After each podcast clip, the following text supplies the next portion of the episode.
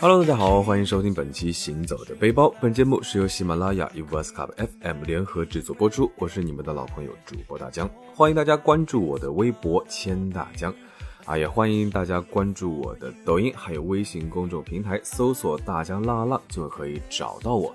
当然，也可以扫描节目介绍里面的二维码，添加我的微信，啊，可以加入我的粉丝群，有不定期的福利活动哦。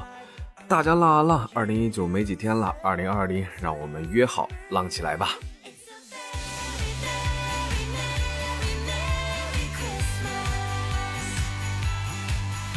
冬季旅行，南方人喜欢到北方看雪啊，北方人喜欢到南方避寒。没办法，旅行呢就是在你自己待够的地方，然后去到别人待够的地方。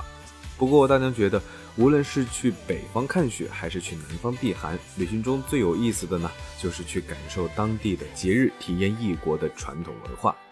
这些年呢，外国人都开始流行起了过春节啊，各国的唐人街舞狮舞龙、贴对联、发红包，那个是热闹非凡。年底无论是东方西方，都是扎堆过节啊。在我们的春节到来之前呢，还有一个外国最盛大的传统节日——圣诞节。去国外过一个圣诞节，感受完全不同的文化氛围呢，也是一个不错的选择。啊，欧洲游客说实话还是有点太多。那不得不说，韩剧剧组真的很有眼光。近年很火的韩剧《鬼怪》的取景地加拿大魁北克市，既有美丽的自然风光，又有浓郁的法式风情，真的是过圣诞节最浪漫的地方。那么接下来就让我们赶紧一起去看一看吧。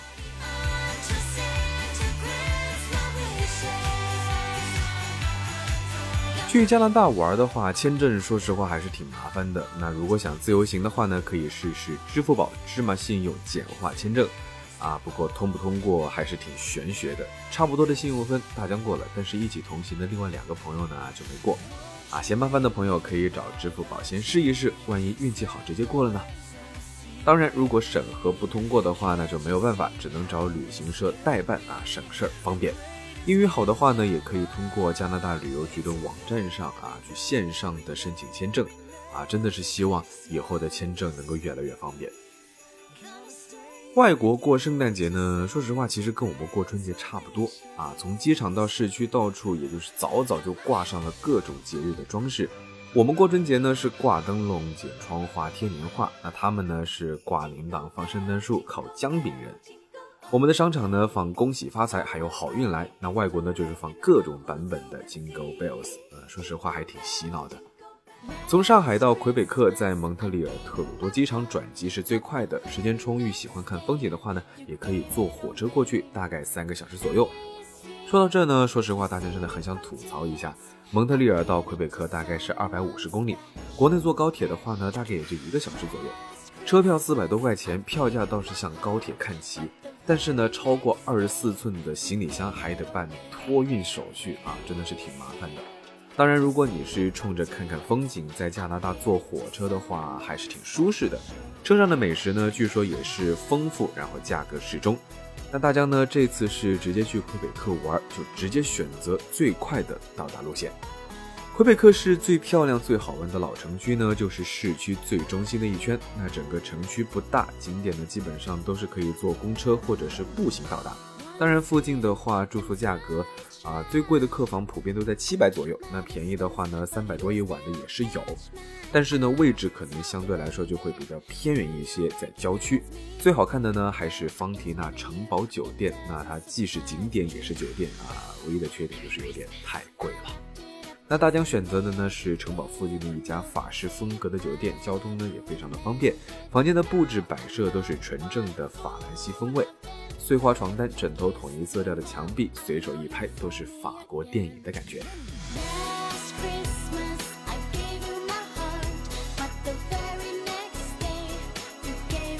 第二天一早，如果不知道先去哪里玩呢，可以先去最近的方提纳城堡酒店。那趁早上人少，赶紧进去拍几张照，装装逼啊，假装自己也是住这里的富豪。不愧是魁北克古城的标志性建筑，青铜色的屋顶配上红砖色的外墙，静静坐落在圣劳伦斯河畔啊，十分显眼。绕城堡外面转了一圈呢，边走边拍，拍完照呢就发给朋友们，让他猜一猜哪边是城堡的正门啊。大家都在问有区别吗？好吧，原来酒店的设计者呢，其实在设计之初就是没有设计正门，或者说哪边都可以是正门啊，真的是非常难以捉摸的设计呢。如果每个景区都这样设计的话呢，说实话，大家好像拍照也不用抢位置了，围一圈随便在哪拍都行。酒店的内部呢也是非常的气派、奢华、金碧辉煌。那它呢是建于一八九三年，距今呢已经是一百二十六年了，保存的非常完好，也见证了很多著名的历史事件。二战期间，美国和英国两国政府的高级军事会议——魁北克会议呢，就是在这里举办的啊！不愧是举行过国际会议的地方。之前看到过一些古城堡，比起来呢，说实话，可能还是要逊色很多。光是酒店的壁画就十分的精美，真的是赶得上很多教堂。那配合巨大的水晶吊灯、古董家具，映衬的整个空间是珠光宝气。酒店的导游呢，也都是穿着十九世纪欧洲传统服饰，解说名人住过的房间。不过说实话呢，大家对这些不是特别感兴趣啊，法语也不是能够听得懂，所以呢就打算自己随便拍拍、逛一逛，也还是很有趣的选择。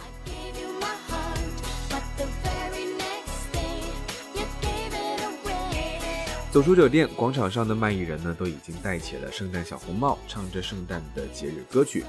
魁北克当地的美食还是以法餐为主啊，毕竟呢是法语区，法国餐厅也非常的多。那找餐厅的路上呢，除了本地居民以外的，还有很多亚洲面孔，基本上都是说韩语啊，目测都是被韩剧吸引过来观光的韩国人。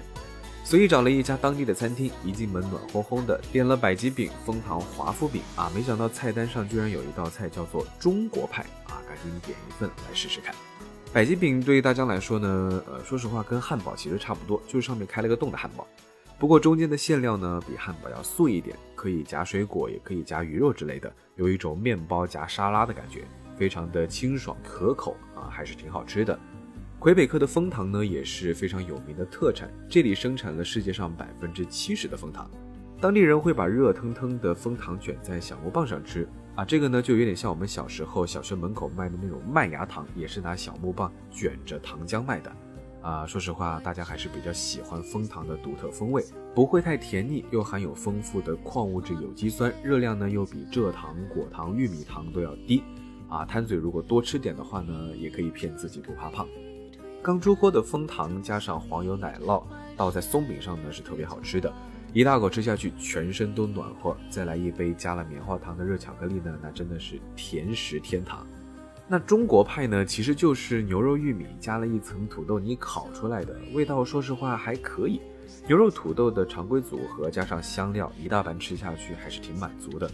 虽然好像和中餐并没有什么关系，据说是魁北克修建铁路的华人工人发明的，是当地的一道家常菜。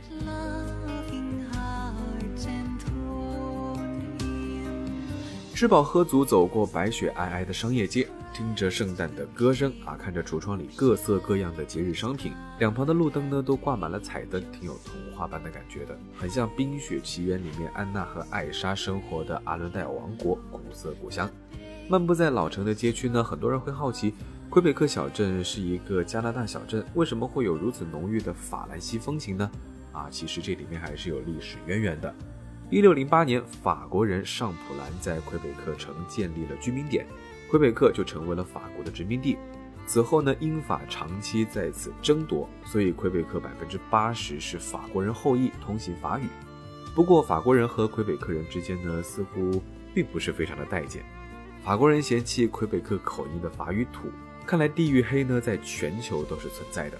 不过在我看来呢，要说巴黎和魁北克哪个好玩，呃，大江个人还是比较喜欢魁北克，啊，因为人相对比较少，也安静，而且，呃，巴黎其实已经现在的治安其实已经不是特别的好，啊，魁北克呢也是非常的宁静祥和，有一种佛系的氛围。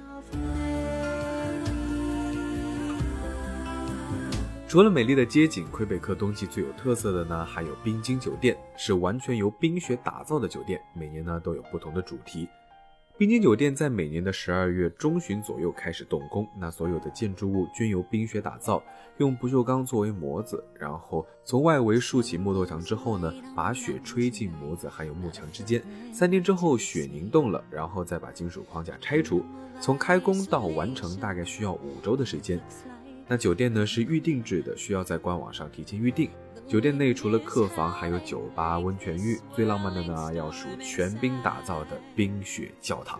这个呢就非常容易让人联想到《冰雪奇缘》里面艾莎用魔法造出来的冰城堡。酒店每年呢都是全新打造的，所以呢每个房间呢也都是独一无二。今年去过之后，就再也不会有第二个同样的房间、同样的酒店。正因为必须消逝，所以呢好像变得更加的美丽，有一种独特的遗憾美，还是非常值得一去的。不过大家这种特别怕冷的人呢，说实话实在是住不了冰床冰房子，只能等待大家打卡分享。而且本来打算不住也去门口看看的我呢，好像来的时间不是特别凑巧，酒店呢还在施工中，说实话还是挺遗憾的。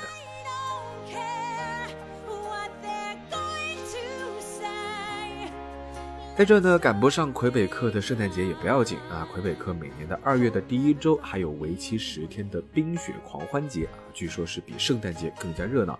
有冰雕比赛、划船比赛、越野滑雪比赛、轮胎滑雪比赛、大型滑车、狗拉雪橇赛、冰上赛马等等等等各种体育活动，啊，只可惜没有年假了。